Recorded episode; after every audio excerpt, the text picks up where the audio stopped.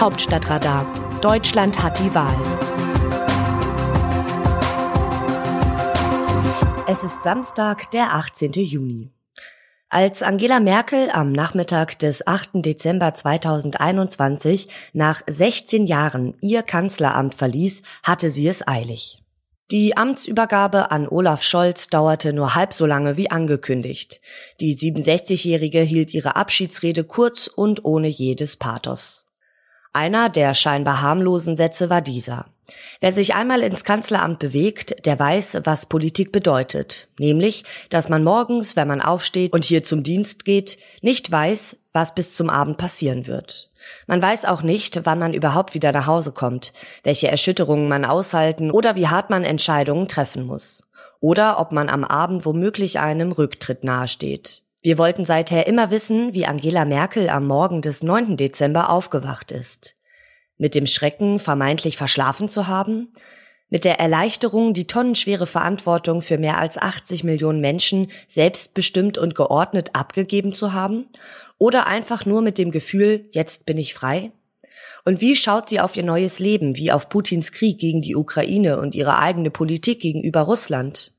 In den 16 Jahren ihrer Kanzlerschaft haben Eva Quadbeck und ich unzählige Texte über Merkel geschrieben und sie auf vielen ihrer Auslandsreisen begleitet.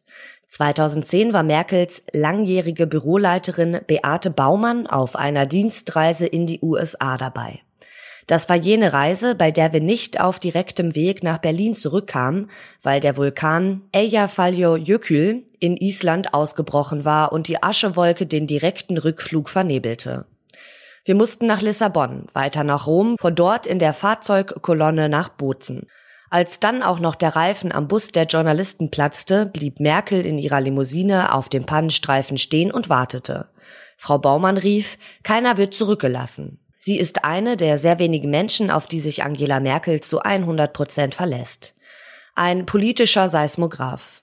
Ihr vertraut Merkel blind. Wir hatten schon vor Merkels Abschied aus dem Kanzleramt ein Gespräch mit ihr in der Zeit danach angefragt und seither immer mal wieder an die Bitte erinnert. Am 9. Juni kam von Frau Baumann das Ja zum ersten klassischen Interview seit Merkels Rückzug aus dem Kanzleramt. Am vergangenen Mittwoch waren wir in Merkels neuem Büro. Wir trafen auf die einst mächtigste Frau der Welt, die zum Ende ihrer Kanzlerschaft zutiefst erschöpft war und uns nun sichtlich erholt gegenüberstand. Ihr in der Bundesrepublik bisher einmaliger, selbstbestimmter und geordneter Übergang zu einem Nachfolger gibt ihr eine spürbare innere Zufriedenheit. Sie genießt es zu leben, wie sie es in 30 Jahren Politik nicht getan hat. Den Tag so zu verbringen, wie sie es will. Nicht wie es ein übervoller Terminkalender, nationale und internationale Zwänge erfordern. In ihrer gesamten Kanzlerschaft hat sich Merkel nur einmal entschuldigt. Für das Wirrwarr um die Osterruhe in Corona-Zeiten. Dabei wird es wohl bleiben. Für ihre Russlandpolitik wird sie sich nicht entschuldigen. Aber sie erklärte in unserem Interview, warum sie was entschieden hat, etwa die umstrittene Ostsee-Pipeline Nord Stream 2 bauen zu lassen. Erstmals haben wir eine Angela Merkel erlebt, die nicht ungeduldig wurde, obwohl die vereinbarte Gesprächszeit schon überschritten war. Sie hatte einen Zeitpuffer bis zum nächsten Termin, das neue Leben als Kanzlerin AD.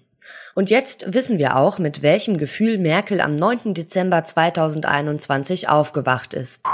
Jetzt bin ich frei. Bittere Wahrheit. Die Ukrainer sind bereit, für die europäische Perspektive zu sterben. Ursula von der Leyen, EU-Kommissionspräsidentin. Den dramatischen Appell in kurzen, klaren Sätzen konnte Ursula von der Leyen schon immer gut. Auch damals in ihren wechselnden Ämtern als Bundesministerin. Mit diesem Ausspruch versucht sie allen 27 EU-Mitgliedstaaten einzuhämmern, dass der Status Beitrittskandidat zur EU für die Ukraine eine Existenzfrage ist. Von der Leyen muss nicht mehr alle überzeugen. Mit SPD-Kanzler Olaf Scholz zieht die CDU-Politikerin in dieser Frage schon länger an einem Strang. Dass sich aber alle EU-Mitgliedstaaten beim Gipfel Ende der Woche darauf einlassen, die Ukraine tatsächlich zum Beitrittskandidaten zu küren, ist längst noch nicht ausgemacht. Wie sehen die Leserinnen und Leser die Lage? An dieser Stelle geben wir Ihnen das letzte Wort. Zur Reise von Olaf Scholz in die Ukraine schreibt Marc Jena aus Frankfurt. Wie fest stehen Scholz, Draghi und Macron zur Ukraine? Der Kreml wird wohl so lange Krieg führen, bis er ihn nicht mehr bezahlen kann oder bis ein militärisches Gleichgewicht durch Waffen aus dem Westen ihn auffällt. Deutschland und die EU sollten jetzt für beides sorgen und gleichzeitig auf Moskaus Grundproblem eingehen. Statt von den Menschen in der Ukraine grausame Kompromisse mit dem Aggressor zu fordern, müssen die NATO-Staaten ihrerseits Putins zentralen Vorwurf mit ihm verhandeln, sie würden Russland bedrohen. Nichts ist dafür so egal wie die Frage, ob solche Vorwürfe haltlos sind oder nicht. Je weniger man dem Autokraten vertrauen kann und je dringender man seinen Krieg stoppen muss, desto weniger führt ein Weg an einer neuen Verständigung mit dem Kreml über die Sicherheit in Europa vorbei. Zum Urteil des Bundesverfassungsgerichts über Merkels Einmischung in die Thüringen-Wahl 2020 meint Karl Hahn aus Bad Salzungen, Laut Egon Bahr ist das Wahrzeichen einer echten Demokratie, dass Spielregeln bei Wahlen eingehalten werden.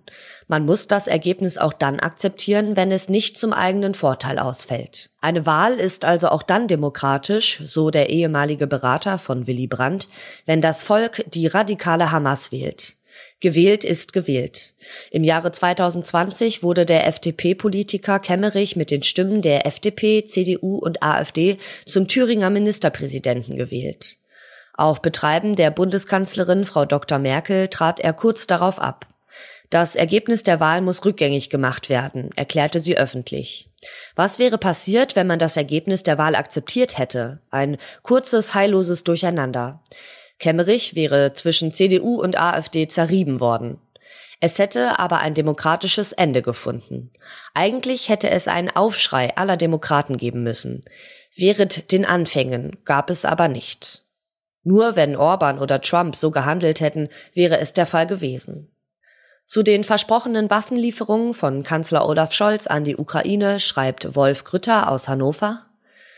Heftig ist der Bundeskanzler in der Vergangenheit immer wieder kritisiert worden wegen Ankündigungen der Lieferung von schweren Waffen an die Ukraine, denen aber Wochen später noch keine Taten gefolgt sind. Jetzt überrascht der Kanzler im Bundestag mit der nächsten Ankündigung. Er will das Flugabwehrsystem Iris-T an die Ukraine liefern, das die Bundeswehr selber noch nicht besitzt. Geliefert werden muss von der Industrie, aber wann, darüber schwieg der Kanzler wie gewohnt. Ob im Oktober dieses Flugabwehrsystem aber seine Einsatzorte in der Ukraine überhaupt noch erreichen kann, ist angesichts der aktuellen gezielten russischen Angriffe auf ukrainische Bahntrassen allerdings mehr als fraglich. Auch Eva Quadbeck ist offenbar nicht völlig überzeugt von neuen Tönen vom Kanzler, denn sie stellt akribisch gegenüber, welche wesentlichen Punkte Scholz im Bundestag verschwieg. Das Autorenteam dieses Newsletters meldet sich am Dienstag wieder. Text Christina Dunz, am Mikrofon Alice Mecke.